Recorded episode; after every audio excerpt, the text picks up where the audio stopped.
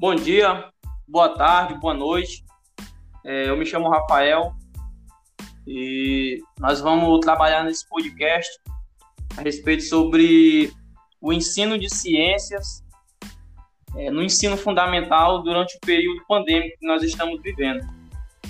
Bem, é, é um tema muito atual e que merece um destaque por parte tanto de, de, de, de especialistas da área, como também professores, profissionais, né, os professores.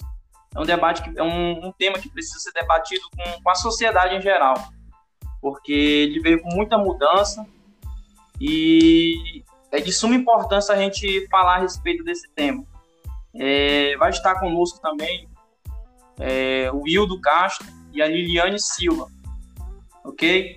Bem, o nosso podcast ele ele está tá organizado da seguinte forma, ele vai seguir um roteiro. Primeiro nós vamos falar a respeito do contexto da pandemia, associando com a educação. Vamos trabalhar é, a parte da, das pessoas de ciências, é, como é que essas pessoas estão se incluindo dentro, dentro desse novo cenário e também os pontos positivos e os pontos negativos que a, a política ela está trazendo. Bem, é, o ano de 2020 será lembrado como marco onde a humanidade teve que antecipar as evoluções que ainda viriam. É, e tudo isso ele ocorreu de uma única vez, precisando de ajustes, adaptações e, sobretudo, criação de estratégias educacionais virtuais e remotas para, para que é, se dasse a continuação e o progresso das aulas e as dinâmicas de ensino e aprendizagem. A aprendizagem ela se depara com um grande desafio.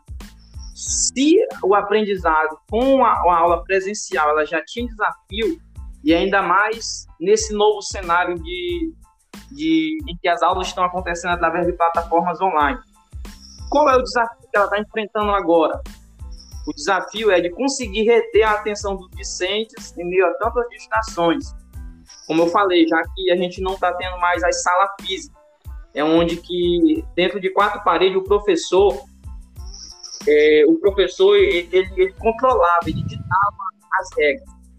E essas aderências, devido não estar presente dentro da sala de aula, ela, ela deixa de ser controlável e passa a ser facultativa a partir do momento que não sabemos se o aluno realmente está, está concentrando ou ele está só desligou a câmera do aplicativo da web é, da, reuni da reunião e não está prestando atenção na aula, certo? Então, o, o, professor agora, se ele tinha desafio, ele, ele tem um desafio maior ainda, porque uma, uma coisa é você preparar uma aula para, para alunos ali físico, presenciais. E outra coisa é você, é, é você preparar uma aula para, para alunos, é, o aluno na casa dele através de uma plataforma. Então o professor ele tem que estudar bem, se aperfeiçoar para que ele venha conseguir é, é, é, atrair a atenção do aluno naquele, na, é, naquela aula dele. Ele tem que trazer coisas novas para que venha aprender o aluno ali. Só para nós termos uma ideia é, de como que, que, a, que a, essa pandemia está tá, tá tendo uma proporção tão gigantesca que, de acordo com a Unesco, que é a Organização das Nações Unidas para a Educação, a Ciência e a Cultura, que é um órgão da ONU e é responsável por acompanhar, por, por acompanhar e apoiar a educação, a comunicação e a cultura do mundo, é, durante, a, durante a pandemia, ela divulgou uns números que a pandemia já impactou os estudos de cerca de 1,5 bilhão de estudantes em 188 países. E esse número, ele representa 91% total dos estudantes do planeta. É, em meio a esse, esse panorama assustador e conturbado, não, é, a gente percebe que não, não é apenas uma questão de saúde, mas também de aprendizado da criança e do jovem. Os impactos é, na educação, eles são vários. Enquanto alguns se escancaram por alguns problemas na educação, outros também pode, ter, pode também ter uma oportunidade de crescimento e evolução. Só que basta é, todas as pessoas envolvidas é, que estão trabalhando, tanto é, é, é, é profissionais da educação, e enfim, todos esses profissionais trabalhar de maneira coordenada, colaborativa e inovadora. Então a gente, a, a gente, a gente, vê que a, que a pandemia ela, ela trouxe diversos desafios. Muito ponto negativo, muito ponto negativo mesmo, principalmente porque, como eu falei no, no início da introdução aí, que, que é, todos os alunos que, que, fazem parte de uma aula é, presencial é totalmente diferente a realidade. Aí eu, eu, eu, eu pergunto, é, se esses alunos estão ali, que podem, que, tem o, que vão todos os dias para a escola ali, que estão presentes, eles já estão, nós já estamos vendo os problemas que eles estão sofrendo. E quer ver as pessoas que, como é que não fica a situação das pessoas que são portadoras de, de, de deficiência, como é que elas se, estão se inserindo nesse meio, porque a gente não pode pensar somente no lado do aluno, no, no, no lado desses alunos e, deixar, e descartar esses outros, porque todos eles são alunos. Sim, Liliane, como Exatamente. é que não. Exatamente, Rafael. Então, eu já tive essa experiência de trabalhar como professora no ano de 2019. Eu estagiei durante uns três meses na rede pública. Então, por esse motivo, eu posso falar com propriedade a necessidade das aulas presenciais, porque na época eu via muitos alunos com necessidade de compreensão dos conteúdos e era absolutamente uma quantidade assim considerável. Além disso, tinha esses alunos aí, os especiais que você comentou. E isso nos leva a uma reflexão sobre a inclusão do estudante com deficiência em tempos de pandemia, pois esses alunos é, estariam, é, estariam na sala de aula, né, incluído na, na aula regular, e essa aula regular ela possibilita ao educando com deficiência e os demais alunos é, e os professores um meio de igualdade e foi justamente por isso que criaram a lei que obrigasse todas as escolas a ter pelo menos um aluno com deficiência na turma. Então agora a gente começa a refletir. Se já é difícil, como você falou, Rafael, se já é difícil um aluno sem necessidades especiais se adaptar a essa nova forma de ensino, imagina uma pessoa que possui DEPAC, ou uma pessoa que possui um problema auditivo, visuais ou qualquer outro tipo de síndrome, porque tipo, essas crianças, elas não se resu resumem apenas a um diagnóstico. Então, Rafael, infelizmente, é dessa forma que as aulas estão sendo realizadas, não há outra alternativa a não ser buscar professores que sejam é, acompanhantes somente daquele aluno ali. Por exemplo, na sala de aula, nós temos o professor normal e um professor especial para o aluno que é portador de necessidades especiais. Então, o aluno ali que tem essa deficiência, ele vai interagir com a turma, com o professor e o outro educando que vai estar junto com, com esse aluno. Só que agora, no meio pandêmico, a gente já não tem mais isso. Então, o que, que acontece? o aluno vai ter somente um professor e já não vai conseguir estar no meio dos outros colegas, certo? Porque ele vai estar, dependendo da deficiência dele, ele vai estar provavelmente na casa dele somente com o professor, especialmente para ele. Então, assim, já é complicado tanto para o aluno quanto para o professor. Mas ainda também é para os professores, porque eles têm que se adaptar de uma forma meio complicada, criando um conteúdo de acordo com as necessidades do aluno. Porque se a gente observar bem, tem algumas questões que não dá para o professor fazer pelo EAD.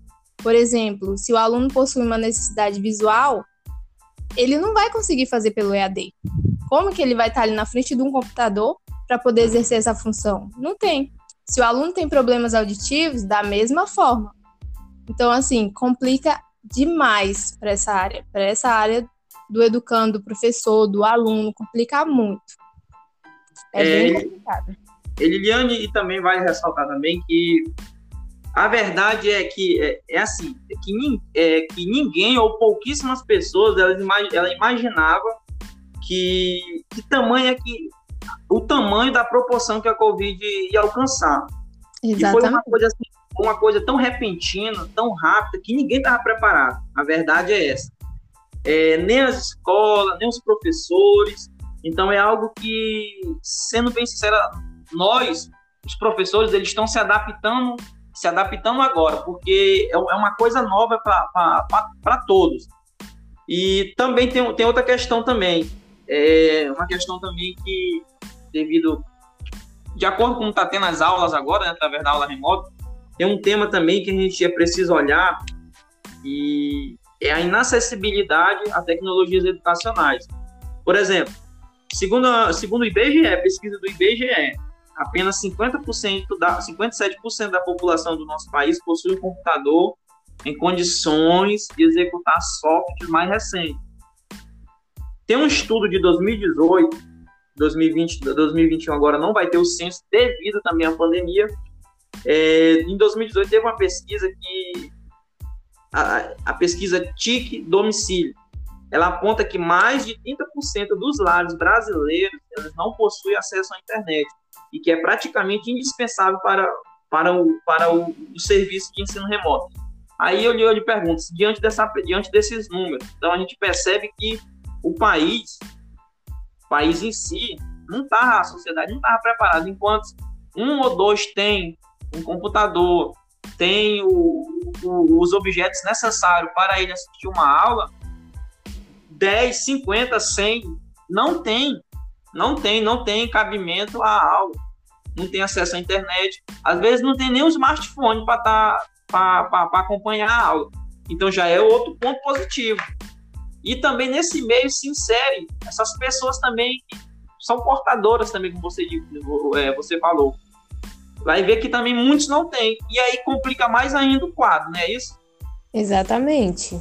Mas, Rafael, eu concordo plenamente com o que a Liliane falou em relação às pessoas com dificuldades. Mas não podemos também encarar a pandemia com um olhar negativo em todo o seu aspecto. Devemos, em meio a tanta tristeza, retirar algo positivo que esse cenário provocou na educação brasileira. E apesar de se tratar de um momento que é desafiador tanto para a escola quanto para os pais e alunos, o ensino à distância também é uma oportunidade de quebrar certa resistência e acelerar as mudanças necessárias para o futuro da educação no Brasil. Olhando para um lado positivo desse acontecimento, podemos citar, por exemplo, como vocês já falaram aí, você e a Liliane, o uso da tecnologia em sala de aula, que era é, é, no passado, no passado não tão utilizada como está sendo utilizada agora. As metodologias ativas que foram e ainda mais, e a valorização do professor. É um dos principais aspectos realmente positivos gerado para o setor da educação é sem dúvida a valorização do professor. Fato que deve alterar até mesmo a relação entre família e a escola. Com o ensino à distância, Rafael, a figura do professor passou a ser mais valorizada em tudo isso. Tanto, pa, tanto os pais quanto os alunos perceberam que ensinar é uma tarefa muito mais complexa e profunda do que supunham né, as pessoas adeptas à ideia do ensino domiciliar, que lá nos Estados Unidos eles são chamados pelos americanos lá de homeschooling. E voltando para a área da tecnologia, a educação tradicional costumava caminhar a passos lentos e em direção à digitalização. Mas, contudo, e em razão da pandemia, o setor foi obrigado a se desenvolver, a se desenvolver e acompanhar a evolução nos últimos anos da tecnologia. E em tempo de pandemia, foi necessário promover a utilização de novas tecnologias, sem dúvidas, metodologias ativas e entre outras soluções para que a, a, a educação à distância fosse viável. Com isso, até mesmo os profissionais que ainda não tinham se atualizado sobre as novas tecnologias tiveram que aprender a utilizá-las. Isso é um ponto positivo que a gente pode destacar. E nesse sentido, a familiarização do profissional com a tecnologia também gera uma aproximação maior, tanto com os alunos que estão acostumados com esses ambientes digitais, né? E então devemos nos atentar apenas, não devemos, na verdade, não, não, não nos atentar apenas ao lado negativo do que estamos vivendo com essa pandemia, e sim ter um olhar positivo com tudo isso. Certo, certo, certo. Eu concordo também. Interessante, Hildo. Realmente. É, também tem um, tem um lado também positivo que eu, eu observo é que no ensino normal, sem ser remoto, e agora com esse ensino remoto, é, que, é, que, pesquisas, e querendo ou não, isso é verdade, que antes havia sim uma aproximação, mas não era 100% dos pais, das famílias, é, ali acompanhando diariamente, diretamente os seus filhos. E eu acredito... Exatamente, exatamente, Rafael. E exatamente isso mesmo. Com, com, com, essa pandemia, tem um acompanhamento é, dos pais, da família, pelo fato deles estão estudando em casa, é, eu acredito que tem uma aproximação maior da, da, da família diante da escola, porque a escola agora está dentro, a escola que são os alunos estão dentro de casa, eles não estão mais distantes, estão dentro. Então acredito que esse também é um lado positivo.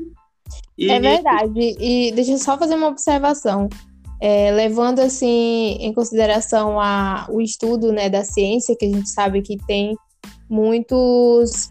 A gente faz, a gente faz muitas experiências. Eu vi recentemente até um aluno fazendo uma experiência em sala de aula, eu vi no TikTok, e o pai e a mãe ajudando ele a fazer aquela experiência. E aquilo se tornou uma aula assim bem, bem interessante, bem dinâmica, tanto para o pai, né, para o filho. Então foi algo assim que aproximou realmente, como você está falando, e algo que se tornou assim até bom de conviver, né? Porque o pai ajudou o filho com aquela experiência, os outros Sim. colegas viram, então isso realmente é interessante.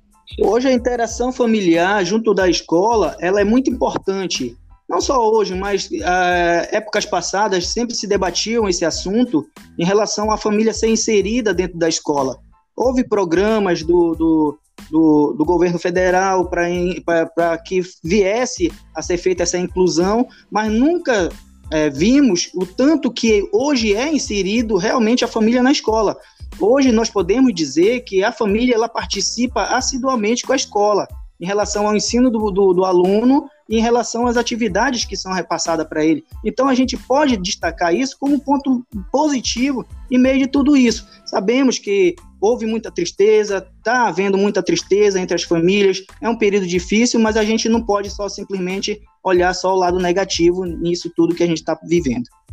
Sim, com certeza. Então, é, eu gostaria de perguntar para vocês dois.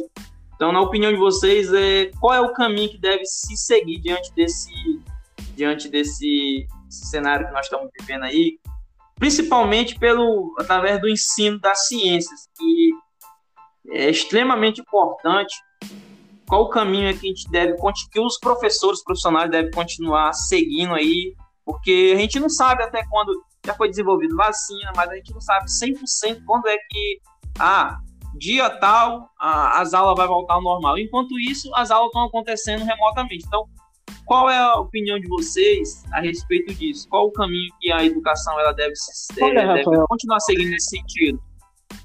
A principal medida a ser tomada é ter que partir dos professores, eu acredito que tem que partir dos professores, procurar, procurarem é, se inserir mais no mundo digital, porque era um, uma, uma situação ao qual os professores não estavam habituados e hoje eles tiveram que, hoje no momento que, que vivemos, hoje eles tiveram que se habituar de uma hora para outra, digamos assim, e muitos estavam acomodados realmente naquela, naquele, naquela metodologia de dentro de sala de aula. Hoje, é, o ensino ele, ele, ele busca isso, ele requer mais uma atenção do professor em relação à tecnologia.